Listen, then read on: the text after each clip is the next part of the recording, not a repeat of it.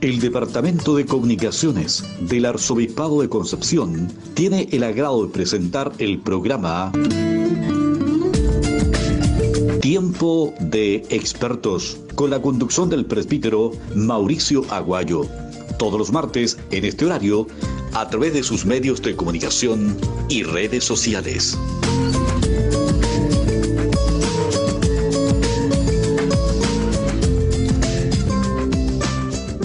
Muy buenas tardes a todos nuestros amigos que nos siguen a través de las ondas de Radio Chilena de Concepción o a través de la página web de la Radio Chilena y de su señal en vivo en radiochilenaconcepción.cl.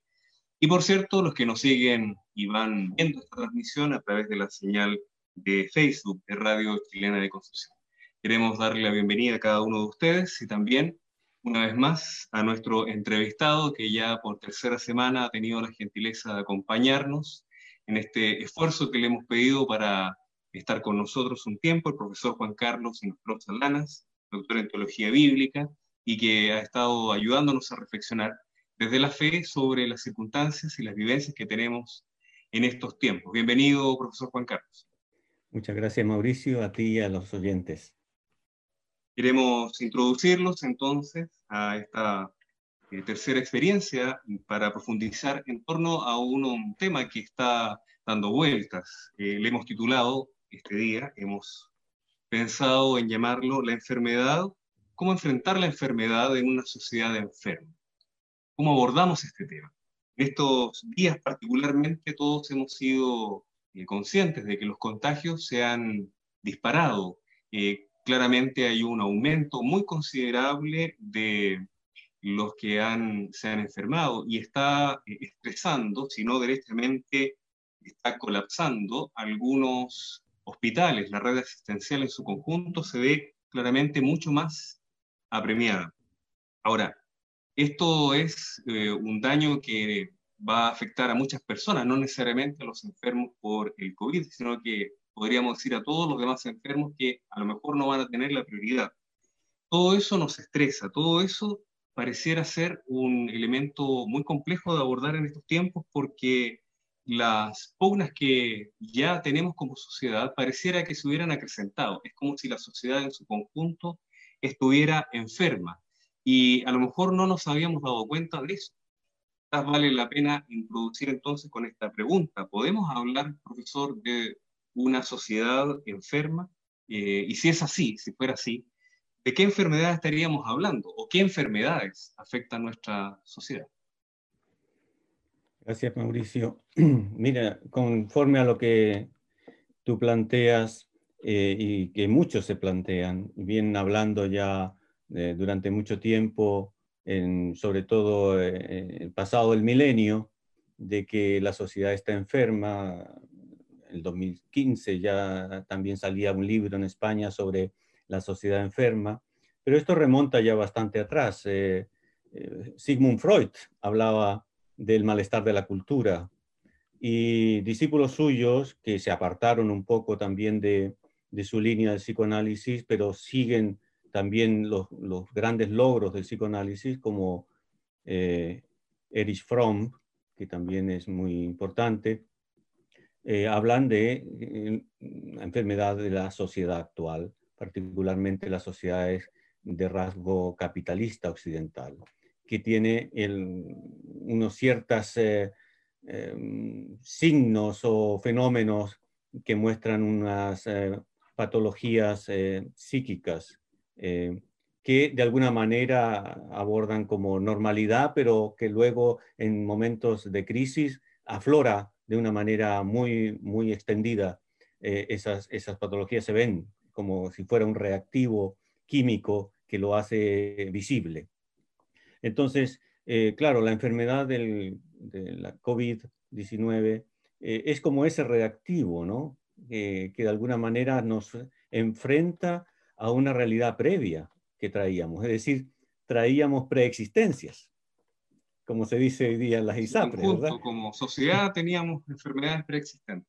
Exacto, entonces esto nos, nos pone en una situación todavía más difícil porque enfermos veníamos y ahora tenemos que enfrentarnos con enfermedades eh, físicas, como es la que provoca este virus, y al mismo tiempo eh, se agravan las, las, enfermedades psíquicas y relacionales.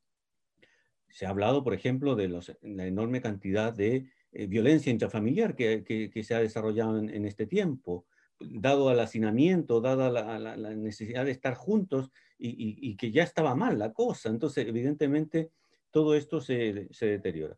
Eh, yo creo que efectivamente se puede hablar de una sociedad enferma, Erich Fromm lo defiende y Freud también y otros, ¿verdad? Yo creo que son eh, en cierto sentido autoridades en, en este ámbito y creo que no es un invento nuestro, sino que hay algo que efectivamente nos está pasando y lo estamos arrastrando. Y, es, y hoy es una ocasión, yo creo, como toda, como toda dificultad, como toda crisis, es una posibilidad, una oportunidad y también es, es, es un, un problema, ¿no? que, que, nos pone contra la pared. Pero allí está eh, la decisión. O nos hundimos y bajamos los brazos y nos eh, resignamos a esto, o lo tomamos como una oportunidad para nuestra resiliencia. Es eh, bastante significativo en estos tiempos que hay una gran cantidad de, de hechos que se ven exacerbados por los medios de comunicación, no necesariamente los medios formales hoy. Hoy día tenemos muchas redes, incluyendo una de las que estamos aprovechando nosotros, pero que funcionan más bien como una especie de trampolín para ideas que están eh, pululando a veces en, en grupos más reducidos y que se expanden como si fuera una especie de virus. Algunos lo han llamado una infodemia, como una especie de pandemia de información, pero no necesariamente información eh, que sea edificante o que sea real, derechamente a veces es falsa, las noticias falsas, las fake news, como se les han llamado, o también las medias verdades, se toma una parte y se exacerba esa dimensión sin mirar el conjunto. Es cierto que en ese sentido la infodemia es como un reflejo, si es que pudiéramos hablar de infodemia, es como un reflejo de que la verdad está en crisis en la sociedad? Yo creo que la verdad nunca está en crisis.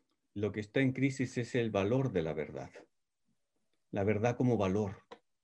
Y en esto hay que distinguir. Yo cuando estoy en la universidad y hablo con los estudiantes, les pregunto qué entienden ellos por la verdad, el valor, la certeza y estas cosas. Y muchos no, no, no saben hablan de valores y no saben qué es. El valor es, es el reconocimiento que nosotros le damos a algo. Y se lo podemos dar disminuido. Por ejemplo, yo puedo considerar que tú no eres una persona humana. Eh, ¿Por qué no? Porque no perteneces a mi grupo, porque no perteneces a mi etnia. Eh, eh, entonces es un valor disminuido, no, no, te valoro como realmente es. O te sobrepaso, entonces digo que eres un dios, que eres un... Entonces la persona normal dice, esta persona está, está loca, está mal, no, no ve, es, sobredimensionado. Entonces el reconocimiento debe ajustarse a la realidad que se está reconociendo. Entonces el, el, el caer en la cuenta de, de, qué es la persona humana o qué es la sociedad o a qué nos estamos refiriendo, evidentemente qué es la verdad, eh, la verdad en sí misma se, defiende sola. La verdad, eh, pero también es muy débil, porque lo primero que cae, por ejemplo, ante la violencia es la verdad. Pero resulta que siendo débil, es tremendamente resistente. Es imposible anular la verdad. Y, el esfuerzo de la mentira y el poder por anular la verdad se desgastan ante la verdad misma que suele, como un mono porfiado, ¿verdad? Vuelve a levantarse, vuelve a levantarse y vuelve a levantarse otra vez y, se desgastan los poderes, los, imperios, todo por, por, ahogarla, pero no pueden, porque finalmente sale a la luz. Entonces, la verdad es lo más débil, pero al mismo tiempo lo más resistente. Por tanto, lo que, lo que es débil en nosotros es el reconocimiento. Perdemos la noción de lo que es verdadero, perdemos la noción. ¿Por qué? Porque estamos involucrados, somos engañados o queremos engañar. Eh, porque tenemos intereses egoístas, porque tenemos eh, eh, intereses de, múltiples, porque vemos algo de bien en eso y queremos sacar algún provecho, pero dañamos, dañamos a muchos y, dañamos particularmente a la sociedad en la confianza mutua. Y por tanto, lleva a muchos a, perderse, se hace mucho daño. Por ejemplo, una persona que difunde informaciones erróneas, eh, puede llevar, por ejemplo, a que personas se inyecten, cloro en, las venas. Como alguien, un personaje enorme de, gran influencia dijo que había que usar cloro para, para, acabar con el coronavirus y después dijo que era un chiste. Entonces, efectivamente, eso, eso no se puede hacer. Eso es de una irresponsabilidad muy grande. Entonces, hay que tener en cuenta, la gente no dimensiona a veces, lo vemos a través de, por ejemplo, todo este problema del bullying que ha habido a través de las redes sociales. La gente no dimensiona el daño que puede hacer. A veces cree que es un videojuego y que lo que hay detrás son monitos que, no, tienen, no tienen eh, consistencia de vida personal. Y entonces, en ese sentido, realmente las personas no están viviendo la realidad. ¿Por qué? Porque han perdido el contacto con la verdadera relación humana. Y, por lo tanto, mm, a, los otros los veo como si fueran Pokémones, por, como, como si fueran, yo qué sé, eh, cosas, cosas que, no son reales. Se pierde la dimensión de las cosas cuando uno está eh, frente a la pantalla. Lo demás pareciera ser un mundo virtual y no tiene consistencia, pero más que nunca, ahora como en esta misma entrevista estamos hablando entre personas, se personaliza mucho más, al parecer, la relación entre las personas. Y claro, eh, el, daño se multiplica muchísimo más. Por eso es muy importante eh, volver a reconocer la verdad como un valor, algo que me importa, eso significa un valor, algo que me importa realmente. ¿Ah? Ya Max Weber decía que había valores de fachada, cuando le preguntan cuáles son sus valores y la gente dice, Dios, Dios la honestidad y todas esas cosas, y a la primera de cambio traicionan todo eso. Entonces los valores reales son por los cuales se juega la vida diariamente. ¿ya? Y en ese sentido hay que reconocer que es mejor eh, ser honesto, ser la, verdad, que, eh, claro, con la prudencia y la pedagogía que eso significa muchas veces a la madurez de las personas, ¿verdad? Pero eh, efectivamente, la verdad tiene que ser siempre un valor de la sociedad, porque si no, realmente nos hacemos mucho daño y a veces ni siquiera nos damos cuenta.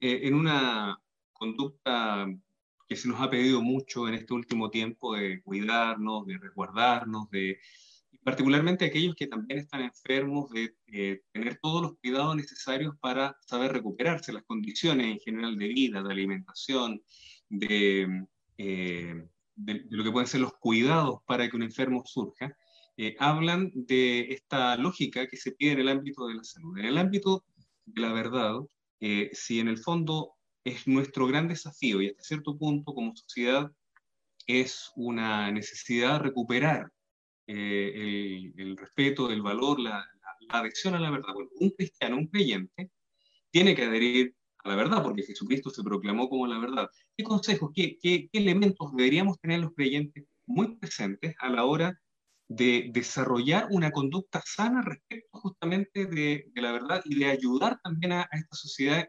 enferma a, a, poder ir mejorando en esta vinculación? Bueno, lo que hace la fe auténtica, ¿no es cierto? Porque las personas son muy complejas y podemos a veces entender las cosas mal. Entonces, la fe auténtica lo que hace es dar una tremenda sensatez. Una sensatez y una justeza a la hora de valorar las cosas eh, y las realidades humanas que, es admirable. A veces en personas que uno dice, pues no tiene ni segundo básico, y sin embargo tiene una sabiduría humana y una sensatez que, que, es admirable. Y ya la quisiera uno en grandes líderes, ese tipo de sensatez, ¿verdad?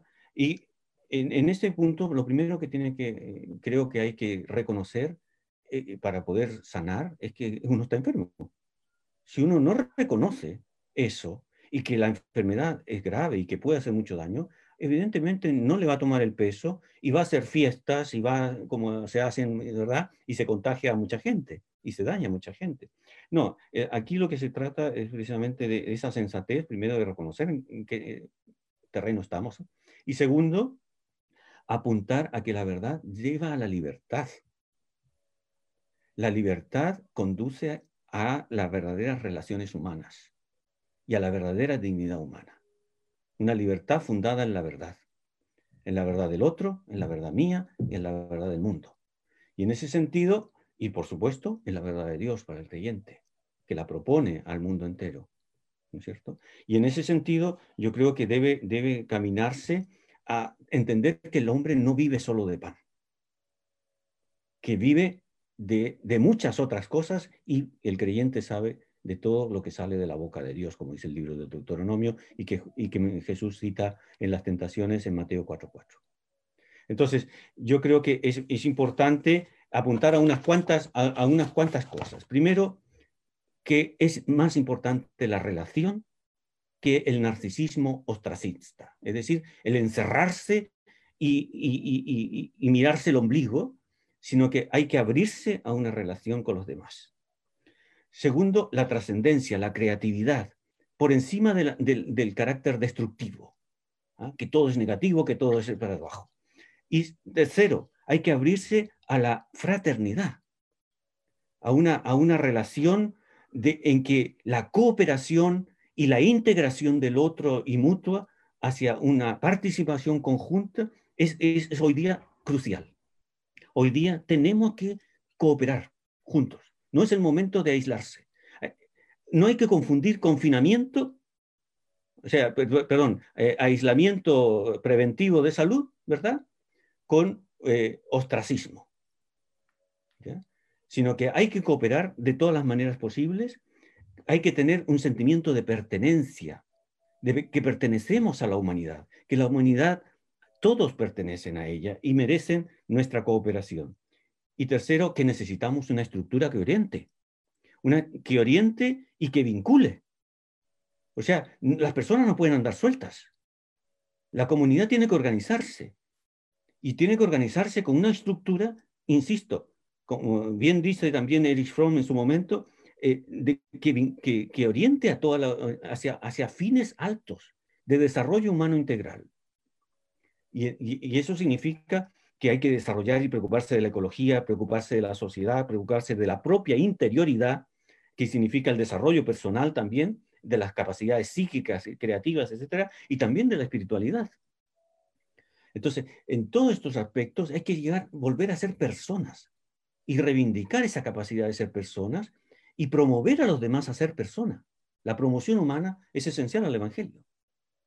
Entonces, como decía Pablo VI en el Evangelio Nunciandi, entonces claro, eh, eh, hay que trabajar por estos grandes, eh, digamos, tareas, ¿no es cierto? Y involucrar a los demás, involucrar a los demás como si fuera un, realmente un, contagio positivo, ¿verdad?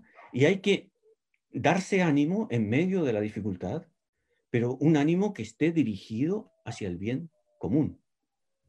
Por lo tanto, yo creo que para sanar una sociedad, para cambiar una sociedad, tenemos que abrirnos desde la verdad hacia la libertad y de la libertad hacia la cooperación, la fraternidad y, por supuesto, lo que llamamos la caridad o la, amistad cívica, ¿verdad? En que crece. Y eso hace fortalecer las instituciones, hace fortalecer, porque, porque el bien particular que es legítimo no está rompiendo, no está desgarrando el bien común que es lo que han hecho eh, el problema de la corrupción, el problema de todo este tipo de cosas. Entonces, evidentemente que hay que trabajar porque, por restituir eso y ojalá lo podamos hacer. Y en este momento de, digamos, de estar en casa o de estar cuidando a los demás en ese sentido y cuidándonos, eh, tenemos que reflexionar ¿qué, qué, Chile queremos, qué país queremos. Y eso es, es muy importante para, para proyectarnos realmente en libertad. No hay persona, no existe la persona si no se valora la libertad. Y la libertad se funda en, el valor de la verdad. La verdad, como el gran desafío que tenemos los creyentes para que seamos libres y para poder desde ahí vivir la caridad de Cristo que siempre nos apremia. Quiero agradecer al profesor Juan Carlos una vez más por haber estado con nosotros compartiendo. Ya lo dejamos porque sabemos que tiene otra sesión de seminario online, así que que le vaya muy bien. En esta, parece que ha sido bien exitoso también, así que eh, exitoso el punto de vista que hay muchos que se han adherido, así que la verdad que lo animamos a que pueda aprovechar al máximo ese tiempo. Muchas gracias a ustedes por la invitación y también por la promoción que el otro día hicieron también del seminario. Muy amable y que estén todos muy bien. ¿eh? Gracias, profesor Juan Carlos. Le damos la despedida Mientras tanto, yo les eh, cuento a ustedes, amigos, que si quieren escuchar esta entrevista que hemos realizado al profesor Juan Carlos Inostroza, pueden ya seguirnos en Spotify. Radio Chilena de Concepción también está en Spotify. Así que ahí pueden volver a escuchar esta entrevista, no solamente esta entrevista, sino que todos los programas de Radio Chilena de Concepción, particularmente aquellos que son producidos por el Arzobispado de Concepción, como los retiros en casa o las conferencias de Iglesia en Acción que se realizan los días miércoles.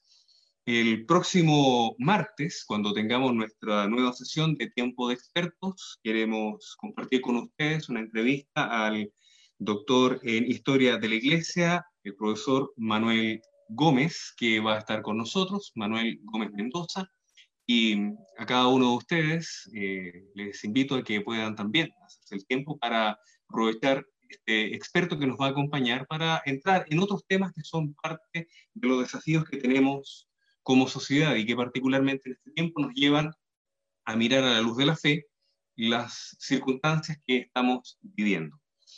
En TV va a venir el programa Noticiero Regional para que ustedes también puedan quedar al día con todas las informaciones de esta jornada que hemos vivido y que mantiene lamentablemente un alto número de contagiados y también un número consistente de fallecidos.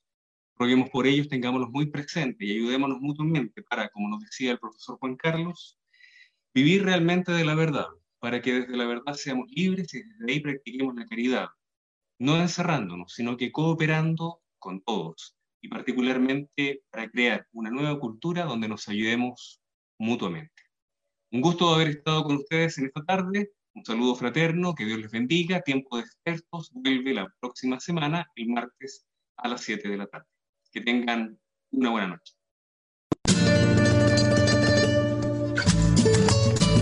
El Departamento de Comunicaciones del Arzobispado de Concepción presentó el programa Tiempo de Expertos con la conducción del presbítero Mauricio Aguayo. Escuche este espacio todos los martes en este horario a través de sus medios de comunicación y redes sociales.